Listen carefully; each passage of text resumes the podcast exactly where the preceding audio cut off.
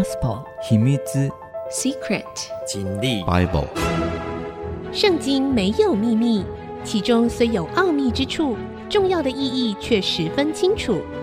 请听曾阳晴为你解密。这里是 IC 之音主科广播 FM 九七点五，您所收听的是《圣经没有秘密》，我是曾阳晴。好的，我们在上次的节目呢，谈到了啊，以色列最伟大的这个军事领导人呐、啊，约书亚啊，他过世，然后也稍微讲了一下他过世之后啊，以色列人跟上帝之间的关系就渐渐远离了。上一代经历过上帝大能带领他们越过约旦河进入迦南地，后来他们各自都分了一块属于他们支派的土地之后，这上一代的战士们都渐渐凋零了。这个信仰其实并没有很清楚明白的传递到下一代、下下一代。接着呢，以色列人就开始怎么样跟当地居民掺杂了。约书亚一直说：“你们不能跟当地的人结亲，不能够信奉他们的当地的这些假神偶像。”但是以色列人民就是没有办法，因为那是人的天性，人想要拜一些有形的东西啊。以色列人行耶和华眼中看为恶的事，去侍奉朱巴力啊。朱巴力不是朱是好多个嘛哈？诸位先生的诸啊，那巴力神呢？巴蜀汉中的巴，力力量的力。啊，巴力呢？呃，一般来说，在迦南地啊，是最主要的一个神。巴了，B A A L，他掌管什么呢？掌管降雨、生产的神明。那因为有好多的巴力，所以叫诸巴力啊，管这个东西的。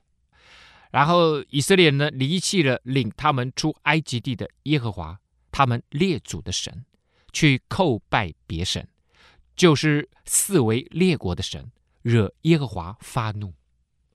其实这个迦南地的是泛灵论啊，很多很多的神啊，各式各样的神啊，并且离弃耶和华，去侍奉巴力和亚斯他录啊。为什么这时候哎又有一个亚斯他录呢？阿什塔罗啊，亚斯他录呢是女神，她有另外一个名字叫亚舍拉。等一下也会出现，所以他会亚斯他录跟亚舍拉交互使用。那亚斯他录其实就是巴力的老婆，巴力的妻子，她是一个女神啊，是赐下儿女的这个女神。比较通俗的讲法就是生育女神呐、啊，就是你想要小朋友的，你想要生产的，哎，就去找亚斯塔路。那去见亚斯塔路的时候呢，他们第一个。可能要献牲畜做献祭。第二个呢，他们就会跟庙妓有，所以哎，那个庙里面有妓女啊，你要跟庙妓之间有性关系，皆有这样子的，他们认为这是一种敬拜亚斯塔路的方式，因为亚斯塔路是这个生产女神嘛，所以呢，男人当他去那边献祭的时候，他跟庙妓之间产生，他认为这样的连结就会带来生命。啊，就会赐下生命这样，而因为亚斯塔路是赏赐子女的女神啊，所以后来当地的人他们也会用人来献祭啊，用人来献祭，更是用小朋友来献祭，所以这是一个蛮恐怖的状态，一个宗教信仰啊。耶和华的怒气向以色列人发作，就把他们交在抢夺他们的人手中。又将他们赋予四围仇敌的手中，甚至他们在仇敌面前再也不能站立得住。哦，大家还记得我在之前讲过，当约书亚的时代，上帝告诉约书亚，没有人在你面前站立得住。而约书亚借着上帝的大能大力，带领以色列进入迦南地的时候，其实，在他们征战的那一个时刻，是他们最强大的时候，没有任何民族在他们面前站立得住。现在逆转过来了。变成以色列人在这些迦南人面前不能站立得住，也就是整个以色列人他们的力量衰微了。他们无论往何处去，耶和华都以灾祸攻击他们，正如耶和华所说的话，又如耶和华向他们所起的事，他们便极其困苦。好，我们这边看到了一个什么？看到了一个他们背离了上帝的信仰，这是第一步。背叛上帝，或者是背离上帝啊，跟上帝的生命隔离的生命，就是在罪里面的生命。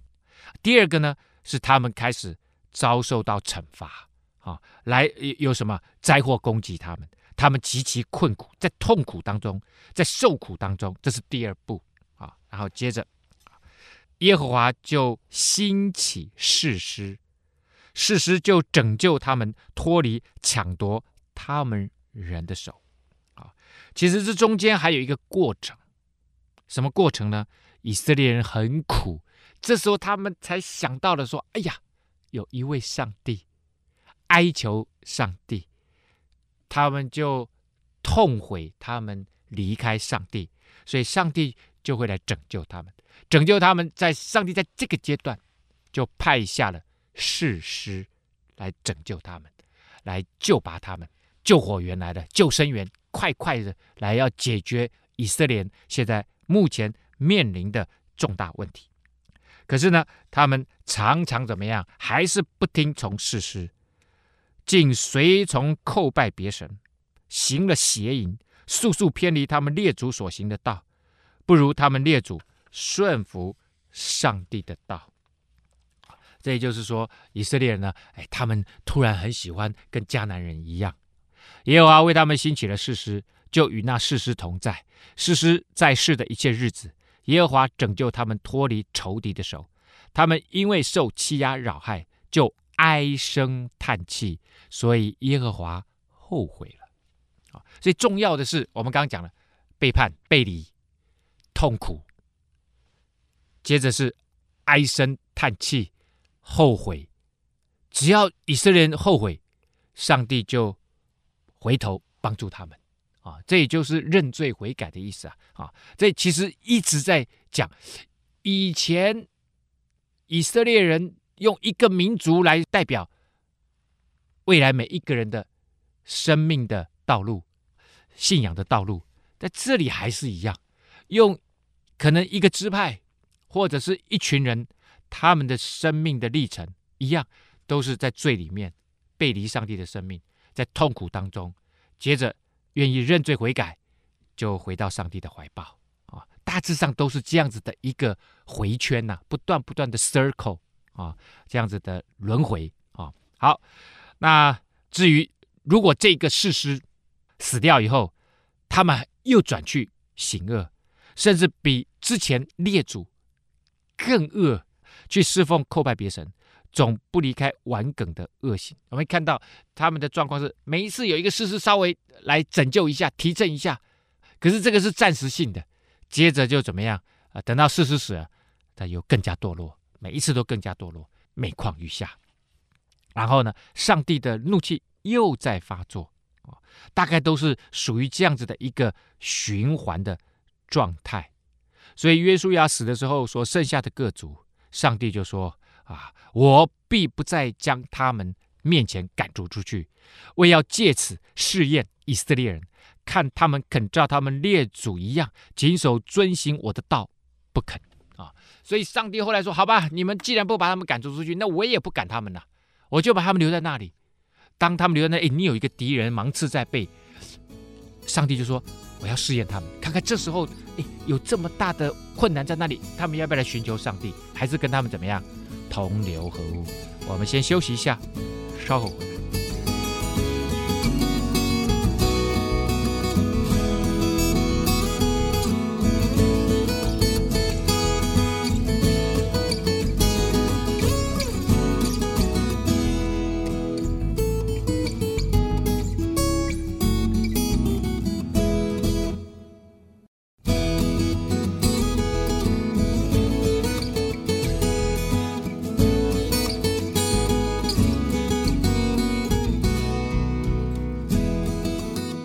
欢迎您回到《圣经没有秘密》，我是曾阳晴啊。刚刚讲到这个士师哈，他来到以色列人当中啊。如果上帝兴起这样子的一个人的话，他大概会在属灵上面、在军事上面、在政治上面啊，这个变成突然被上帝兴起的领袖。在那个时代呢，他基本上会跟祭司、先知、跟长老合作，一同负责整个。以色列民族或各个支派的领导的责任啊。他们一般来说不拥有啊，不是拥有啊全以色列民族的这样子的影响力，而是比较是地区性的影响力啊，也就是他影响一个支派，大大致上都是这样而已哈。好，那以色列人呢就。因此，就住在迦南人、赫人、亚摩利人、比利洗人、希未人、耶布斯人当中，娶他们的女儿为妻，将自己的女儿也嫁给他们的儿子，并侍奉他们的神。大家看到，这就是之前约书亚特别特别告诫他们不能掺杂，因为第一个混血的啊，第二个你们在宗教信仰上面也会混血啊，那就离开了上帝。啊，因为在上帝是圣洁，他不能有杂质进来啊。因为上帝知道他他他是独一的真神，所以任何的其他的信仰进来的时候，都会让人完全的丧失啊这个对上帝的真实的认识哈。好，那以色列人呢，就行耶和华眼中看为恶的事情，就忘记上帝了，忘记耶和华他们的神啊。我们刚刚讲了，他们去侍奉什么巴力。啊，在这边用亚瑟拉，也就是亚斯他路啊，这对这个呃夫妻神明啊，掌管下雨啊，掌管生产啊，所以他们都跟生产力有很大的关联啊。在这样子的呃宗教信仰里面，它有很多的啊性的仪式啊，就是所以有庙祭啊，让我们想想象不到，现代人想象不到说哦，原来庙里面竟然会养妓女，而且这个妓女是宗教仪式上面所用的哈。上帝当然很生气，就向以色列人发怒，把他们交在米索波大米这样子的一个王，叫做古山利萨田的手中。以色列人就服侍古山利萨田八年。啊，古山利萨田这个名字的意思呢，就是双重邪恶的古山，所以他的真正的名字其实是古山利萨田呢，就是说这个人是 double evil，所以就是很邪恶、很邪恶的这样的一个王啊。那米索。波大米哈，或者米索不达米亚，我们知道其实是在迦南以色列这块土地的东北边，呃，也就是两河流域啊，这个美索不达米亚在那块土地上面的一个王，来辖制他们，来剥削啊、呃、奴役以色列人。以色列人呢，这时候就呼求耶和华啊。我们之前讲过这样子的一个 circle 回圈是什么？是行耶和华眼中看为恶的事情，远离上帝，在罪恶当中。第二个，他们就开始受苦了啊！所以古珊利萨田怎么样，让以色列人生活在痛苦当中。接下来，他们就悔改了，呼求耶和华，耶和华就给他们兴起一位拯救者来救他们。好，那这位士师就是耶和华要来帮助以色列人解决他们目前的困境的人，就是加勒兄弟基纳斯的儿子俄陀聂，既是他的女婿。也是他的侄子啊，厄陀涅，耶和华的灵就降在他身上，这一点很重要，因为在后来那个地方的人都在信假神偶像，如何能够重新回到上帝的信仰？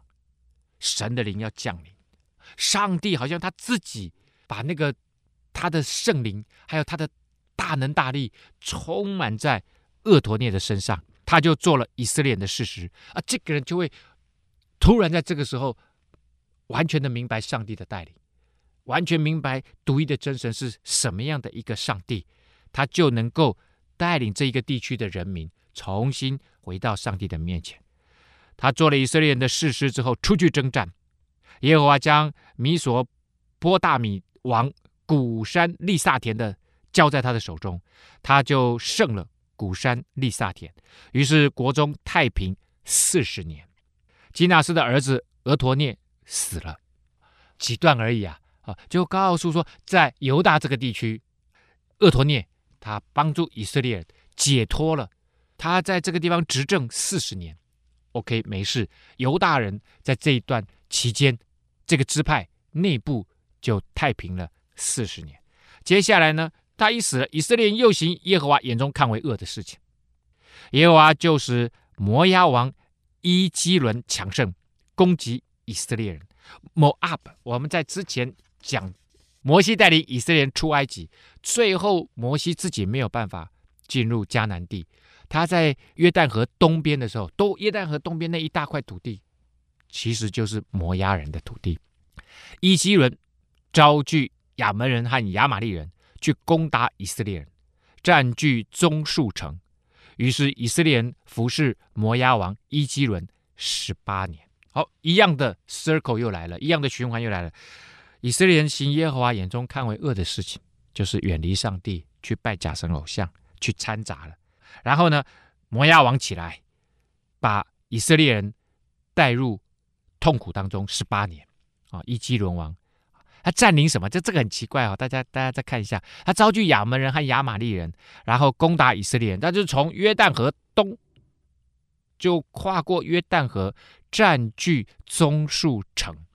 棕树城是什么城呢？棕树城其实就是耶利哥城。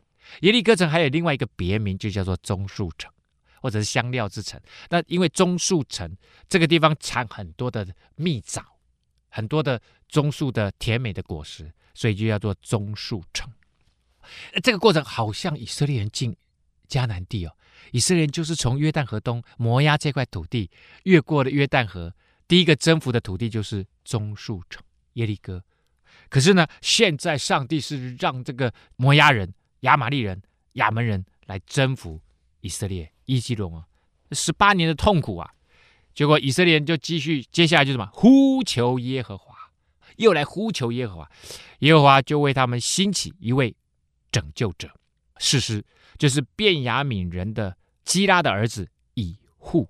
啊，便雅悯人位置大概在犹大的。北边一点点，以户怎么写呢？所以的以，户呢就是一个竹字头，在一个非礼勿视的勿啊，就是呢以户，他是左手便利的哦。这个人蛮有意思的。以户呢，圣经特别讲他是左手便利的。以前在那个时代，一般来说就跟华人一样，不喜欢孩子怎么样用左手。啊，用左手啊，这个人为什么是左手便利呢？其实原来的意思并不是这个意思，原来是他是右手残疾的人，啊，右手残疾啊，右手残疾，所以没办法才用左手啊，才用左手，所以上帝是选择了一位残疾人士来做这一位解决问题的人，这一位拯救以色列的士师啊，以色列人托他送礼物给摩押王伊基伦。这里很奇妙，上帝不是选一个又强壮又高大又俊美的人，没有，他反而是选择了一个有残疾的人。所以，上帝常常会选择那一个看起来软弱的人，好让那个厉害的人怎么样羞愧。你看看，你这么厉害，可是这一个软弱的人靠着上帝，他就能够拯救你。我们休息一下，稍后回来。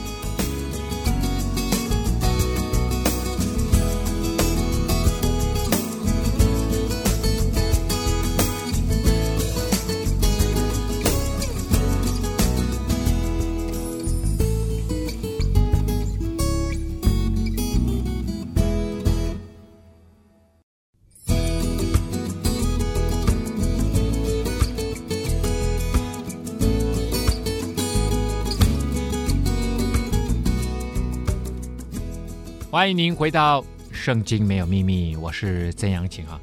我们刚刚讲到了以色列人呢，被这个摩押王伊基伦剥削、痛苦折磨了十八年，他们就呼求上帝啊，上帝你要帮助我们啊，要脱离这样的痛苦啊。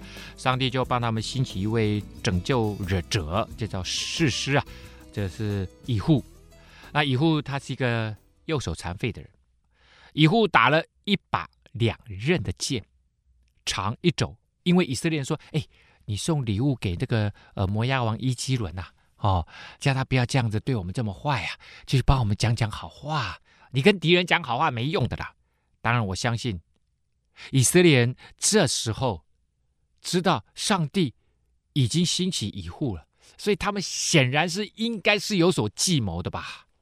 结果呢，以户打了一把两刃的剑，长一肘啊，一肘就大概是四十五公分到五十公分这么长。”戴在右腿上衣服里面啊，因为他们以前都是长袍嘛，长袍。那这个长袍就是可能是遮住一半的小腿，然后呢，他把它放在右腿上面，在衣服遮住的地方，把这个剑放在，等于算是把它绑在固定在右大腿边上，因为他是左手便利的，所以如果要抽那个剑，你看看嘛，有剑呢，就知道是要施行谋杀哦。那要放在右边这里，好好抽出来嘛，这样子。好，他将礼物呢献给摩押王伊基伦。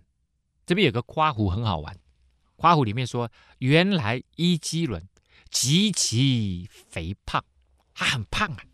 你可以想象，那个伊基伦坐在那里，坐在他的宝座上，肥到一个程度，他可能只有一百七十公分，但是呢，可能有一百五十公斤，哇，肚子都是油啊，哦，肚子都是油。那你知道吗？啊、他越肥胖，他就越爱吃，胃越大。啊，喜欢吃美食，啊，就越不想动啊，就越来越胖。以笏呢，献完礼物，便将抬礼物的人打发走了。啊，哎，走走走走走，啊，你们到旁边去。这边让我们想到了什么？想到了荆轲刺秦王。荆轲呢，带着燕王的个任务，要去献督亢地图，燕国最好的地图给秦始皇。结果呢，这个。剑是藏在哪里？这个匕首藏在哪里？藏在督亢地图的最后面。打开以后呢，哎，把这个匕首抽出来，而且上面这是淬了毒药中的毒药啊！还是戳一下，戳两下，因为那个匕首比较短嘛。因为那时候还没有唐朝的裴行写的《聂隐娘传》，聂隐娘呢，哇，这么厉害的呃女刺客，武功之高强，她用的是匕首。所以这个荆轲应该跟聂隐娘好好学一下。好，那荆轲一次两次没刺中他，其实因为秦始皇之前被被人家暗杀过两三次啊，哦，张良也暗杀过他，博浪沙一起啊，所以他对这个安全呢，他是非常非常重视的啊，呃，不准那个呃士兵上到他所在的位置啊，所以一般的士兵是不准上来，上来你是死命一条啊。这时候，他的国医啊，夏侯居啊，夏侯居啊，他呃用他的那个药袋就去丢那个谁，就去丢那个荆轲啊啊。后来呢，夏侯居就喊了一声说：“因为秦始皇其实他他有佩剑的，这因为他可能手跟我一样很短呐、结果呢抽不出那个剑来，但那个剑很长啊，他抽不出来。到了战国时期，那个剑就越铸越长，啊，抽不出来怎么办？夏侯居就说背剑。”就告诉秦始皇说：“你把剑背在背上，这样就好抽出来了啊、哦！这个距离就长了啊，就好抽出来。”秦始皇呢，就听他所讲，他一边逃啊，他们绕着柱子跑，抽出剑来，然后就砍了这个荆轲啊。荆轲把那个匕首射出来，也没射中，就这样子牺牲了。但是以笏这时候有上帝帮助啊，荆轲那时候如果有上帝帮助，结局可能就不一样了。他有上帝帮助他。献完礼物说：“叫那个献礼物的下去下去，自己却从靠近吉甲凿石之地回来说：‘王啊！’所以他们其实送完礼物以后已经退出去了，已经退出去了。后来呢，又回头，从哪里回头呢？靠近吉甲。我刚刚讲的这个吉甲就是约书亚攻击的军事大本营，军事基地就在这里，凿石之地。”后来这边很多迦南人住在这边附近呐、啊，就做了很多的神庙。凿石之地是什么意思呢？他们就凿石头做偶像，这特别是指那个雕刻神像的那样子的地方。而这种地方通常就是神庙所在之地啊。他就所以他刚好经过神庙以后呢，就回过头来说：“哎，你们先走，我呢有事情要跟摩押王伊基伦呢商讨一下。”就说王啊，我还有一件机密的事情要奏告你啊。那这个伊基伦一第第一个先已经接受人家礼物了嘛，啊，所以呢就心情当然特别好。哎，你有什么事情要跟我讲？他就想说，这一个人以笏，说不定是什么？说不定是要来帮助我，把那个以色列人不好好的服从我的命令，可能背后有人想要干嘛啊？想要背叛或怎么样啊？他要告诉我一些他们的军事机密啊。王就说：“回避吧，就叫两边的这个士兵就回避了。所以呢，这个伊基伦就是没有跟秦始皇学啊。呃，秦始皇虽然叫那个士兵不准上来这个台阶上来啊，他在高高的地方啊，呃，至少知道他们还在旁边呢、而且还有这个国医夏侯居在旁边帮助他。就他居然叫旁边势力的这个士兵全部都退下去。好了，那现在王宫里面现在这个。”议事大厅里面只有他们两位啊，就是伊基伦跟乙户。乙户来到王面前，王独自一人坐在凉楼上。乙户说：“我奉神的命报告你一件事。”王就从座位上站起来，还那么肥胖，哇！这个你可以想象他站起来的那个肉都在发抖啊！啊，什么事啊？啊，说吧。乙户便伸左手，从右腿上拔出剑来，刺入王的肚腹。他一站起来，伊基伦说：“我告诉你什么事。”然后两个很接近，因为他很胖嘛，啊，所以呢，乙户因为还要低着头啊，因为他是王嘛，低着头呢，就刚好趁势把那个左手拔出右腿上面的剑，就把这个剑就送进了伊基伦的肚子里面去了，刺入王的肚腹。连剑把都刺进去了，你就知道那个伊矶伦有多肥了。他那个匕首刺进去，而且连那个刀把都整个送进去了。就一边也是说明这个一户刺的很用力，非常用力。剑把被肥肉夹住，他没有从王的肚腹中拔出来，他没把它拔出来，就是送进去而已啊。而且贯通到后面啊，就是戳了，就这个剑戳进去，啊戳出去了，从背后。这个透出来，然后呢，剑把整个送进去到肥肚里面去，乙户就出到游廊，将楼门尽都关锁了。究竟接下来会如何呢？这样子的暗杀行为，他会不会被抓？我们休息一下，稍后回来。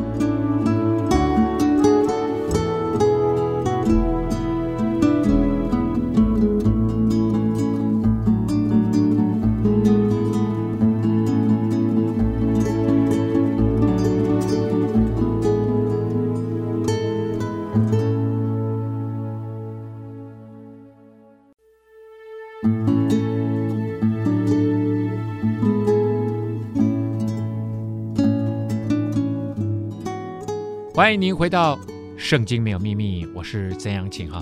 那这边讲到了，在士师时代，每一次以色列人都遭遇到相同的循环，就是他们离开上帝，活在罪当中，拜假神偶像，然后灾祸临到，痛苦临到，这临到的时间都不短呢，都十几年以上啊。然后他们呼求上帝，哀求上帝，上帝不忍心，因为这是上帝的选民，上帝所爱的。亚伯拉罕、以撒、雅各的后代都是上帝的儿女，所以上帝的心里面会不忍，就会来帮助他们。而上帝在这个时期派下他的代言人啊，就是士师啊，来解决他们的重大国家问题或支派的问题。好，那诶，刚刚这个以，我觉得以户的故事哦，应该可以改编成剧本了。这这真的哦，呃，可能没有办法编成。一部电影这么长，但是是一个不管是话剧啊，或者是短剧，哎，这个大家可以感觉到 那个整体的那个画面其实是非常鲜明的。圣经里面的文学呃技巧里面，我觉得有一部分就像这个东西，像这样子的用画面式的思考所写出来的故事或小说，最适合改编成啊这个影像式的。艺术啊，电影呐、啊，电视剧啦，啊，这个微电影呐，啊，像这样子，其实是非常适合。我们都会看到那个肥胖的伊基伦啊，他带着那个迦南地的啊那个摩押的这个呃呃国王的冠冕，然后呢也满脸横肉，哇，肚子肥的要命，那个肥肉都在那边颤抖啊。然后这个乙户呢，瘦瘦的、精瘦的，然后呢那眼神透着精明啊，那右手残疾。哇呀！然后他左手抽出那个剑，哇唰就直接刺进去，然后剑都透出来，哇那个血都喷出来啊！可是呢，正面没有喷出血来啊。一方面是那个剑把都送进去了，被那个肥肉夹住，还有最主要是因为前面都是油啊，哈，那个血都 在里面内出血了，可是喷不出来，从后面喷出来，因为前面都是油啊。乙户呢出到游廊，他他杀了这个。摩押王以后，将楼门尽都关锁，啊，他把他们全部都锁起来。而乙户出来以后呢，王的仆人到了，看见楼门关锁，就说：“哎呦，这个人，这个这个王是不是在里面？呃做一些什么我我们不该进去的事情啊？其实他们是在猜哦，他必是在楼上大姐。我们的大姐不是大姐二姐那个大姐，大姐就是大便的意思。他他可能在里面大便吧？但是这边很奇怪，我我有有一下看不太很清楚，就是哈，以后如果说他们现在在凉楼里面嘛哈啊接见他，然后呢他把门都关起来了，那这个是只能从外面锁嘛？可是人如果在里面，怎么可能外面会锁起来呢？这个也就是很奇怪，除非他是从里面锁了。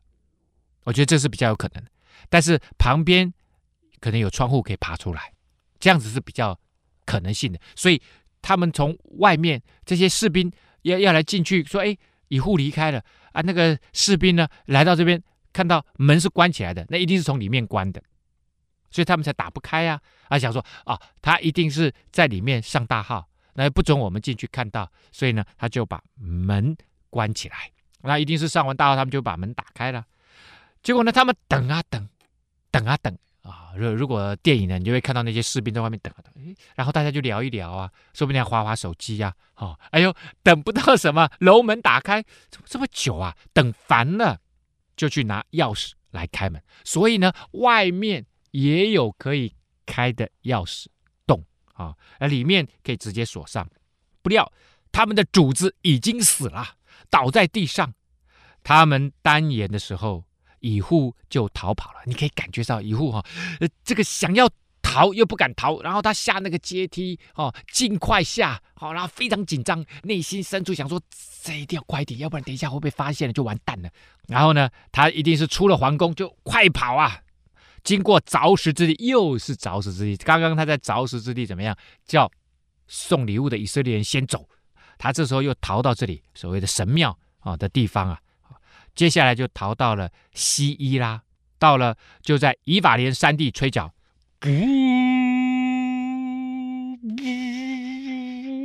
我每次看到吹角，我都想要吹一下哈。以色列人呢，就随着他下了山地，他在前头引路，对他们说：“你们随我来，因为耶和华已经把你们的仇敌摩押人交在你们手中了。”以户目的不是只是要杀死摩押王。以户是很清楚要把整个摩押的势力赶逐出他们这个以法莲这块土地上，于是以色列人就跟着他下去，把守约旦河的渡口，不容摩押人一人过去啊，要把他们赶出去啊，所以就在渡口那边等着，然后杀他们呐、啊，然后这些人呐、啊，这个摩押人就要逃逃逃逃到这个渡口，那时只能从渡口越过约旦河，回到他们的呃约旦河东的摩押土地啊。那时击杀了摩押人约有一万，都是强壮的勇士，没有一个人逃脱。所以这一万多人是这个伊基伦从这个摩押，也就是约旦河东带领到这边来驻扎在以色列土地上面，搜刮他们的民脂民膏啊，让以色列人痛苦不堪的这样子的一个军队。所以呢，借着以护，借着上帝的大能力来救拔。以色列脱离摩押人的手，这样摩押就被以色列人制服了，国中太平八十年。他们在这块土地上面就太平了八十年。那接下来呢？以户之后，其实还有蛮多的人，但是呢，在圣经里面，它记载了，其实是有六位重要的士师，还有一些小的士师啊，很小很小的士师，他们就一句话、两句话带过。在这边呢，还有另外一位士师，以户之后有亚拿的儿子珊迦，珊呢，玉字旁右边一个侧，迦呢，迦南地的迦，珊迦，他用赶牛的棍子打死六百个非利士人，他也救了以色列人啊、哦。显然这是很局部的，可能就是一个镇一个城，然后呢，这个山家啊、哦，显然他们在那里非常的痛苦。哇！有一天，他被上帝的圣灵大大的充满，就拿起那个赶牛的棍子啊，就这样子打。一般来说，大家都会认为这个不大可能，但是呢，在上帝没有不可能的事情。显然呢，他那一根棍子再加上上帝的圣灵的大能呢，他就解救了以色列人。这边提出了一个一种人叫非利士人，非利士人呢，主要就是住在大海边上的这样子的一个迦南人。那这个菲利斯人后来就成为以色列人非常非常重要的一个主要的敌人。那今天呢，节目到这个地方要告一个段落了。下周我们还有很多的事实要跟大家分享，我们下次再见。